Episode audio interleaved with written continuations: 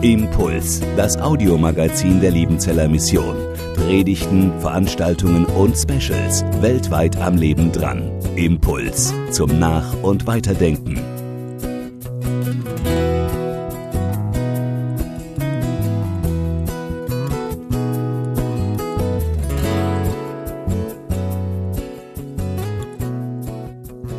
Heute geht es um Begeisterung für Jesus.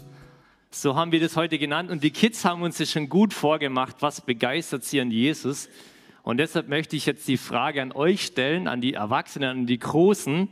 Was begeistert euch an Jesus?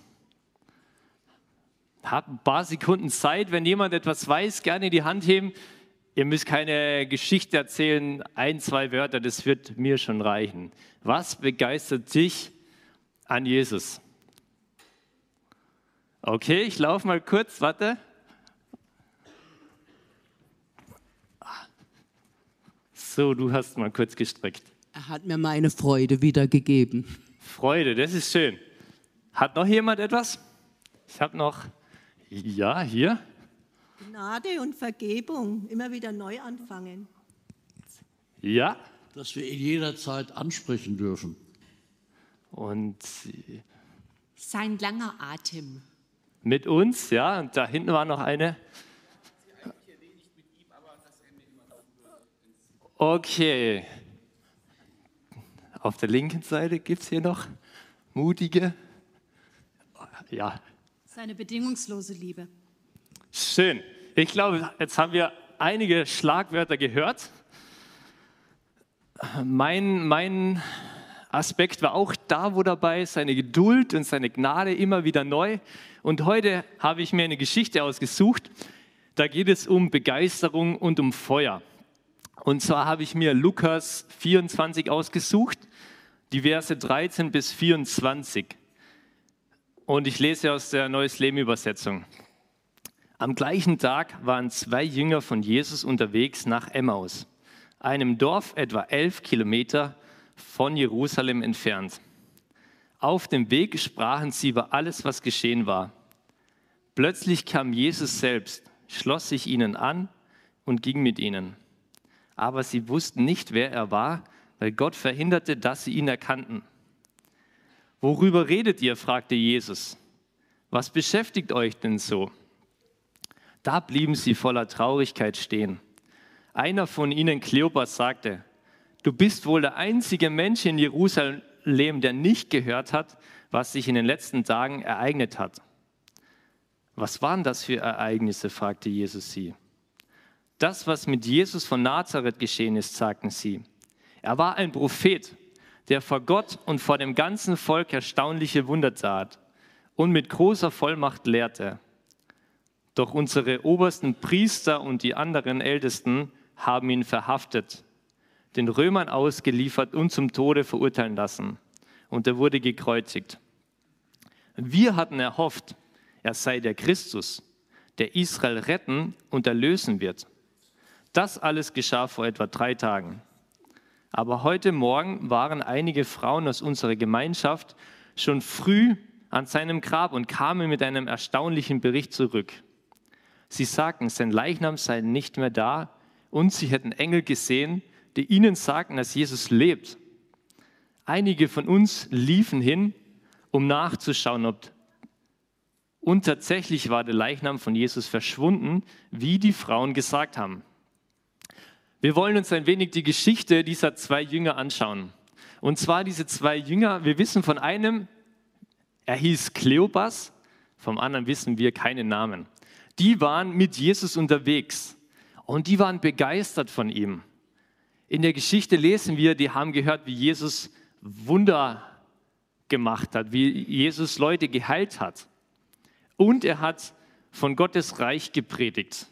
Und die Jünger waren mit Jesus unterwegs durch das ganze Land, haben wahrscheinlich öfters mal mit Jesus Essen gekocht, Lagerfeuer gemacht ähm, oder sind wo eingeladen worden und haben spannende Dinge mit Jesus erlebt. Wahrscheinlich ähnlich wie die Pfadfinder spannende Sachen draußen erleben. Aber ihre Begeisterung hielt nicht so lange. In dieser Woche wurde Jesus dann verraten, er wurde verhaftet und er wurde von den Römern ans Kreuz genagelt. Und die Jünger haben erlebt, wie Jesus, ihr Held, ihr, ihr Vorbild, gestorben ist. Und jetzt dann haben sie sich gedacht, jetzt ist alles aus. Was jetzt? Jesus ist weg. Wir dachten, dass Jesus der versprochene Retter ist. Wo ist er jetzt? Und die Jünger dachten auch, dass Jesus die Römer rausschmeißen wird und wieder mehr Freiheit, wieder mehr Lebendigkeit geschieht oder zulässt in Israel. Und jetzt war Jesus tot und war weg. Und die zwei haben auch von den Frauen gehört. Wisst ihr noch, was die Frauen am Sonntagmorgen gemacht haben, am Ostersonntag? Ja? Ja, das stimmt. Die wollten Jesus nochmal einbalsamieren, salben. Das heißt, sie sind zum Grab gelaufen. Und dann, was haben sie erlebt? Was war mit dem Grab? Hanna? Es war leer, der große Stein war weg. Dann sind sie rein, aber Jesus war nicht mehr da. Und da waren sie voll erstaunt und überrascht, dass ihnen Engel erzählen mussten, Jesus ist auferstanden. Er ist wirklich der Retter. Und er rettet vielleicht nicht Israel von den Römern, aber er rettet uns von unserer Schuld. Und diese zwei Jünger, die waren, die hatten richtig große Zweifel, weil Jesus nicht mehr da war. Und sie konnten das gar nicht glauben, dass die Frauen gesagt haben, Jesus ist auferstanden. Irgendwie haben sie gesagt, nö, ist mir zu viel, ich gehe nach Hause. Und wie lange war die Distanz von Jerusalem nach Emmaus? Habt ihr aufgepasst? Wie viele Kilometer? Sind die spaziert? Ja, elf Kilometer, genau. Ich schätze, wer von euch ist schon mal elf Kilometer gelaufen? Könnt ihr euch erinnern, wie lange ihr da unterwegs wart?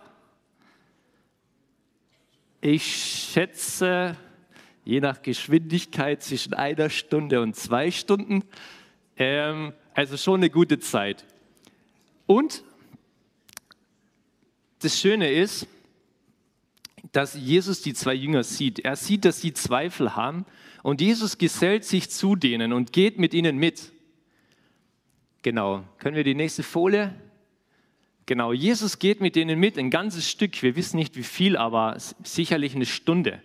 Und fragt nach: Hey, wie geht's euch? Was beschäftigt euch? Warum seid ihr so traurig?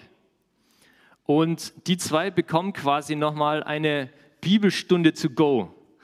Ich weiß, in Kanada, wenn man morgens aus dem Haus geht, dann sieht man die ganzen Leute mit einem Kaffeebecher to go, schnell in die Arbeit rennen und die zwei bekommen nochmal eine Bibelstunde to go. Und dazu möchte ich die nächsten Verse lesen, 25 bis 27. Darauf sagte Jesus zu ihnen, was seid ihr doch für unverständige Leute? Es fällt euch so schwer zu glauben, was die Propheten in der Schrift gesagt haben. Haben sie nicht angekündigt, dass der Christus alle diese Dinge erleiden muss, bevor er verherrlicht wird? Und er, und er begann bei Mose und den Propheten und erklärte ihnen alles, was in der Schrift über ihn geschrieben stand. Genau. Also Jesus nimmt sich nochmal extra Zeit für zwei Jünger, obwohl die alles wussten, obwohl die gehört haben, dass Jesus auferstanden ist, er sieht ihre Überforderung und Zweifel und nimmt sich nochmal extra Zeit für sie. Und damit wollte Jesus einfach, dass die zwei Jünger quasi, dass die Zweifel sich auflösen und dass die Jünger sich ganz sicher sind, dass Jesus wirklich der Retter ist. Genau. Und das Schöne ist, Jesus sieht auch dich und mich. Jesus sieht auch deine Zweifel, die wir manchmal haben. Manchmal läuft das Leben anders, wie wir erwarten und wir sind von einer Situation enttäuscht, in der Schule, in der Arbeit oder wir werden von Menschen enttäuscht. Und Gott sieht es. Gott sieht es, wo wir enttäuscht sind, wo wir verzweifelt sind oder wo uns manchmal eine Situation zu viel wird, wo wir am liebsten heimrennen würden und sagen, tschüss. Ähm, Gott sieht es und Jesus nimmt sich nochmal extra Zeit für uns und er möchte uns Antworten geben auf unsere Zweifel und auf unsere Fragen und möchte unseren Glauben an ihn nochmal neu stärken. So wie bei diesen zwei Jüngern. Weil Jesus möchte, dass wir mit ihm sind. Ich habe jetzt ein Beispiel für euch bei Fußball. Wer von euch ist Fußballfan? Ich mache jetzt keine Debatte zwischen Bayern und Dortmund. Das ist alles berechtigt. Stuttgart. Aber wenn man Fan von einer Mannschaft ist, dann ist die Begeisterung manchmal ganz oben. Meistens dann, wenn sie gewinnen oder Meister werden. Und die Begeisterung geht ein bisschen runter, wenn sie gerade mal zehn Niederlagen hintereinander einfahren. Aber ein richtiger Fan, habe ich gehört, hält das auch durch, wenn es mal nicht gut läuft. Die bleiben trotzdem Fan und bleiben an dieser Mannschaft dran, bis sie wieder gut werden. Und ich glaube, so ähnlich ist das mit Jesus. Wenn wir Fan von Jesus sind, das ist, wenn wir an Jesus glauben. Und manchmal geht es uns richtig gut, da ist die Begeisterung ganz oben. Aber ein richtiger Fan hält auch durch, wenn das Leben auch mal schwierig wird. Und wenn wir Fragen und Zweifel haben oder genau, wir halten durch, weil wir wissen, hey, Jesus hat es voll drauf. Ähm, und er meint es gut mit mir. Und ich halte jetzt dran, fest an Jesus, dass er mir da durchhelfen wird. Genau. Ich komme zu unserem nächsten Punkt. Mit Jesus unterwegs sein gibt Feuer oder Begeisterung. Und dazu lese ich noch die letzte Stelle aus der Geschichte, 28 bis 33. Mittlerweile näherten sie sich ihrem Ziel, dem Dorf Emmaus. Es schien so, als, Jesus, als ob Jesus weitergehen wollte. Doch sie, hatten, sie baten ihn inständig, über Nacht bei ihnen zu bleiben, da es schon dunkel wurde. Da trat er mit ihnen ins Haus.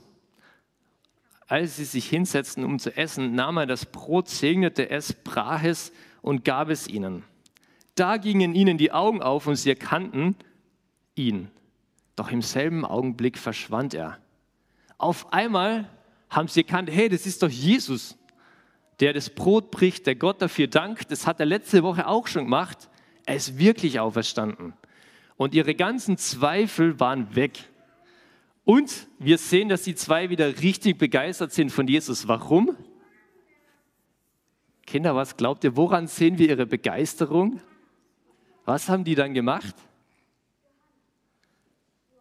Die waren in Emmaus wussten, Jesus ist auferstanden. Unsere Freunde sind in Jerusalem elf Kilometer weg. Ja, lass uns einfach wieder hinrennen. Da sind die wieder die elf Kilometer hingerannt, um es den anderen zu sagen, dass Jesus lebt und wirklich der Retter ist.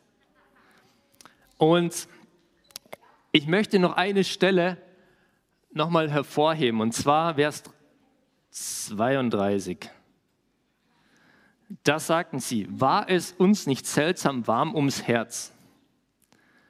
Und die griechische Stelle, genau noch eine Folie weiter, im Griechischen heißt es, brannte nicht unser Herz.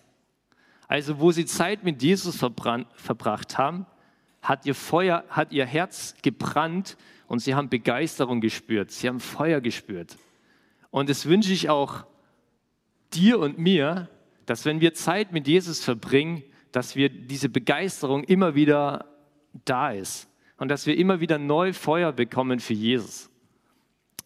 So, jetzt habe ich noch eine abschließende Frage für uns. Genau, was gibt dir Feuer, Begeisterung für Jesus? Und da gibt es zwei Möglichkeiten. Die eine Möglichkeit ist, dass wir in Gemeinschaft, dass wir uns treffen, dass wir Christen zum Beispiel Gottesdienst feiern oder dass wir einen Geburtstag feiern oder dass wir uns besuchen gehen, dass wir einfach eine gute christliche Gemeinschaft haben. Ähm, manchmal ermutigt es auch, wenn andere erzählen, was sie mit Jesus erleben. Da kann meine Begeisterung gerade am Boden sein, wenn ich merke, hey, er, er erlebt gerade Jesus. Das ermutigt mich immer wieder neu. Hoffentlich auch durch Predigten, wo wir ins Nachdenken kommen, wo wir neue Motivation, neue Begeisterung bekommen. Genau, und manchmal kann auch ein Hauskreis oder eine Familie oder ein guter Freund helfen, wieder Begeisterung an Jesus zu bekommen. Und die zweite Sache ist, dass wir neues Feuer bekommen, wenn wir uns einfach Zeit nehmen für Jesus. Und das kann jeder von uns auch alleine machen. seine Bibel schnappen, darin lesen und Gott entdecken. Und ich bin immer wieder überrascht, wenn ich morgens Bibel lese. Manchmal passiert nichts, dann lese ich eine Viertelstunde und sage gut und genieße den Kaffee nebenher. Und manchmal lese ich die Bibel und die spricht mich brutal an und denke mir, wow, das habe ich noch nie gelesen. Oder es ist mir noch nie aufgefallen. Da spricht die Bibel immer wieder voll in meinen Alltag rein. Und das darf jeder von uns immer wieder neu erleben. Auch die Kinder dürfen es ausprobieren, mal ihre Bibel schnappen, mal eine Geschichte lesen und darüber nachdenken, was man davon lernen kann. Und eine zweite Sache ist auch das Gebet. Wir können uns, wie ihr vorhin erwähnt habt, Gott hat immer Zeit für mich. Ob, es mir jetzt gut geht oder schlecht geht, Gott hat Zeit für mich. Und er sieht meine Situation und will mir darin helfen. Und ich darf in meine Situation immer wieder neu bringen, ob es mir gut geht, ob ich dankbar bin oder ob ich gerade frustriert bin und einfach am Boden bin. Und Jesus begleitet uns und will uns da durchbringen. Und es ist immer wieder schön, wenn wir Bibel lesen und beten, dass Gott uns brutalen Frieden geben kann. Da kann die Situation noch komplett gleich sein, aber wenn ich Zeit mit Gott mir nehme, dann merke ich manchmal danach, wie ich Frieden im Herzen habe und wie ich anders in die Situation wieder reingehen kann. Und das dürfen wir alle persönlich erleben. Ich wünsche mir, dass unsere Fragen und Zweifel bei Jesus Antworten finden. Und ich wünsche mir dass, wir, dass wir immer wieder neu Begeisterung und Feuer für Jesus bekommen. Und ich wünsche mir auch, dass wir Christen, man sagt oft, dass die Christen nicht ganz so fröhlich sind, äh, warum auch immer, ich wünsche mir, dass wir fröhliche Christen werden, dass wir begeisterte Christen sind und dass man das nach außen sieht. Und dass andere Leute fragen, hey, was glaubt er? Oder ja, und neugierig werden und Jesus kennenlernen. Das wünsche ich mir. Impuls ist eine Produktion der Liebenzeller Mission. Haben Sie Fragen? Würden Sie gerne mehr wissen? Ausführliche Informationen und Kontaktadressen finden Sie im Internet unter www.liebenzell.org. Die Liebenzeller Mission produziert ebenfalls das Fernsehmagazin Weltweit am Leben dran. Informationen zur Sendung und zum Empfang gibt es unter www.weltweit-magazin.de.